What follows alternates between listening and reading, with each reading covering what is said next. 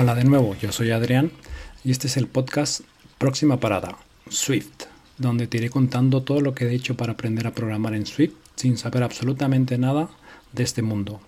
Mi objetivo es cambiar de profesión y si tú alguna vez has pensado lo mismo, déjame decirte que es posible. Bueno, este es el episodio 2, eh, al que, bueno, será, es el piloto todavía.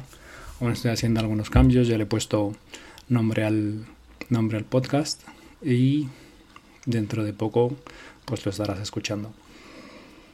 Eh, a ver, uno de los, de los primeros pasos que, que di fue en el iPad descargarme la aplicación Swift Playgrounds. Es una aplicación gratuita, es una aplicación desarrollada por Apple con el fin de, de, que puedas aprender a programar.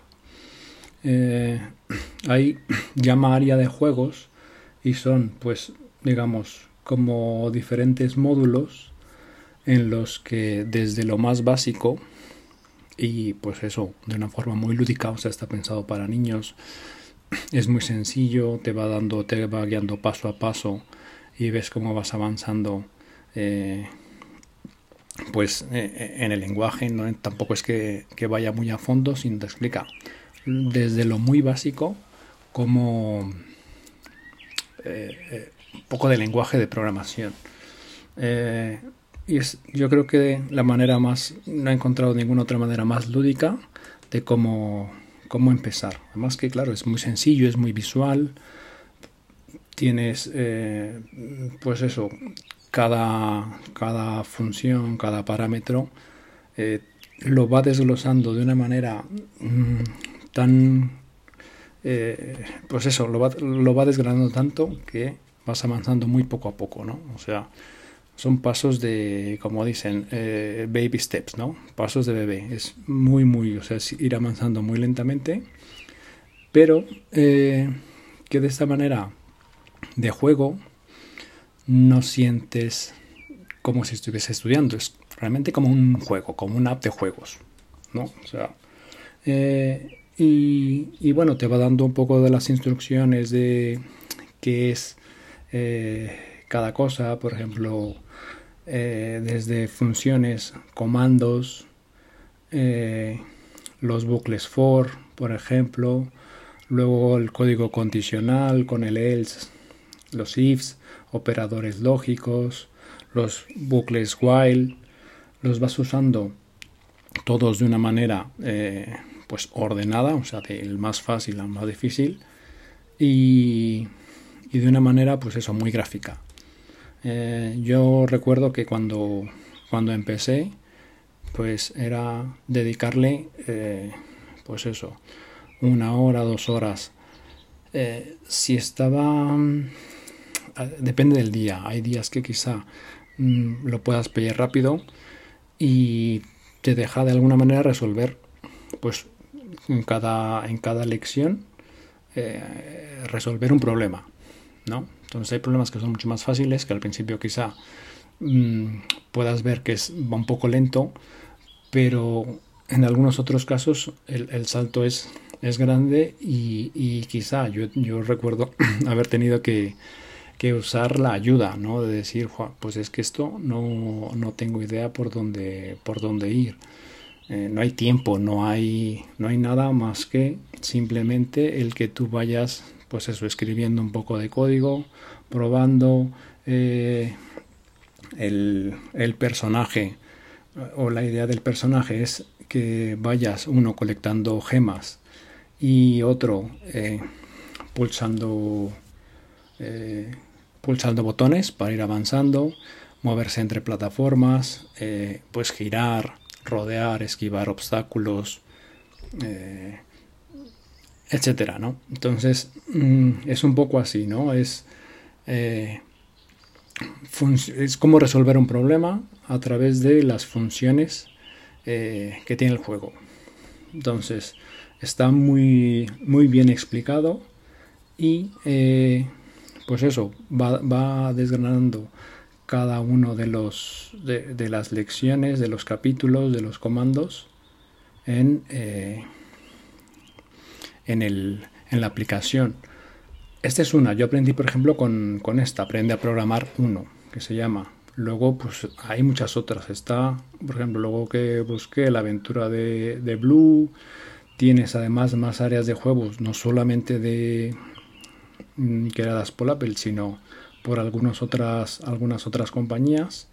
Y pues tienes, pues eso, me imagino que para aprender a, a usar luego la cámara, eh, montar, por, ejemplo, por, aquí diferentes también, diferentes eh, niveles, desde principiante, intermedio. Entonces, hay algunas después, probé alguna otra de, de alguna otra aplicación, pues eso, para, para crear música y movimientos, que en su momento me pareció un poco complicada.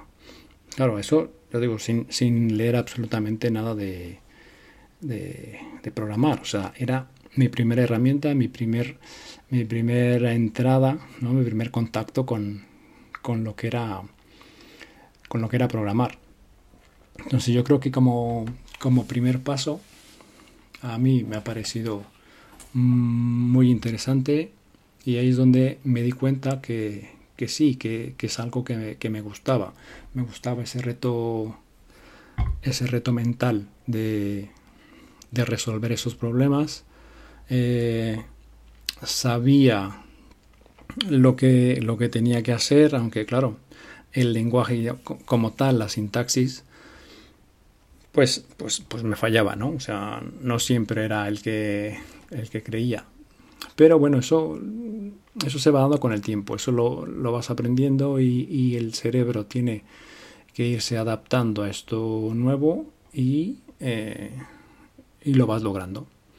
Se va consiguiendo. Entonces lo que hacía, pues eso, Además lo recuerdo muy bien porque fue durante, durante la cuarentena cuando estuvimos eh, encerrados y eh, pues entre otras cosas tenía mi rutina del día y siempre le dedicaba pues eso una o dos horas ¿no? entonces esta fue yo creo que mis primeros pasos los primeros pasos que di para aprender para aprender a programar y y sobre todo no, no ver en ese momento, pues claro, no veía lo inmenso que puede llegar a ser el, el mundo del, del, desarrollo. O sea, cada vez conforme vas aprendiendo, voy viendo y tú también irás viendo cómo va siendo cada vez más grande y hay veces que dices, es que nunca voy a terminar de aprender. Pues es que en este, en este mundo, en esta, en esta profesión, y yo creo que en muchas otras, nunca vas a dejar de aprender y cada vez que aprendes algo te vuelves consciente de que desconoces el doble. Eh, pero bueno, esto, eh, esto es, fue un, trabajo que hice durante mucho tiempo. Además lo combiné con otro curso, que bueno, ya hablaré en su momento de, de, ese otro curso, que ese sí se me hacía un poco más espeso, porque era un curso, claro, un curso de programación en Udemy. Y ese, mm, pues claro, estaba enfocado pues desde principiantes pues hasta, hasta avanzados.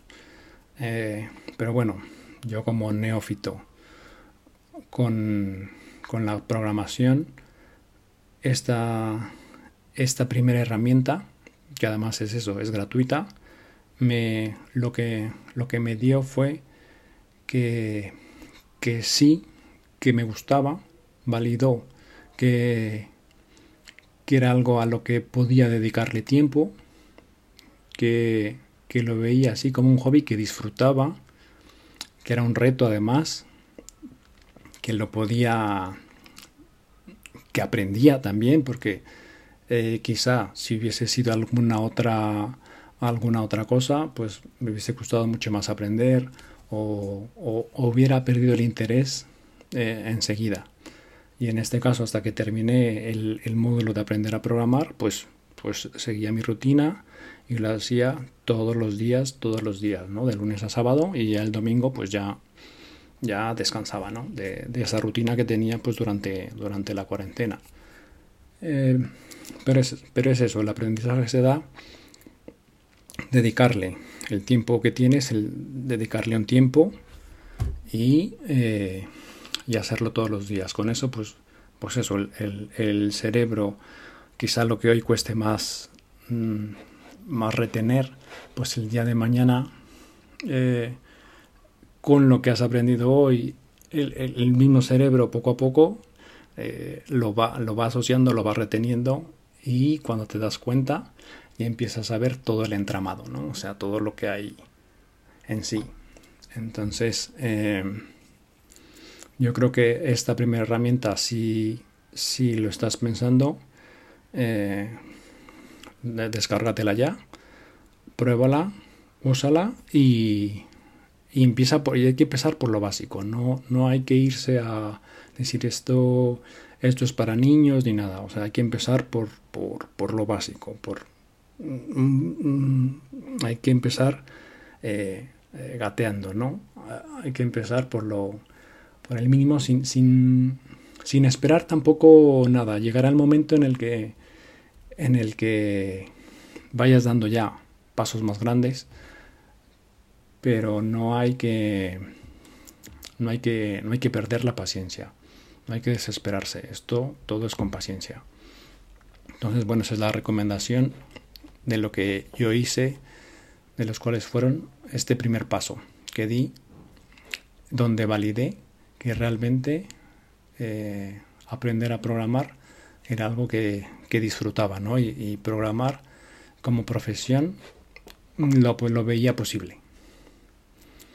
Pues nada, de momento eso es todo y hasta el, hasta el próximo episodio. Adiós.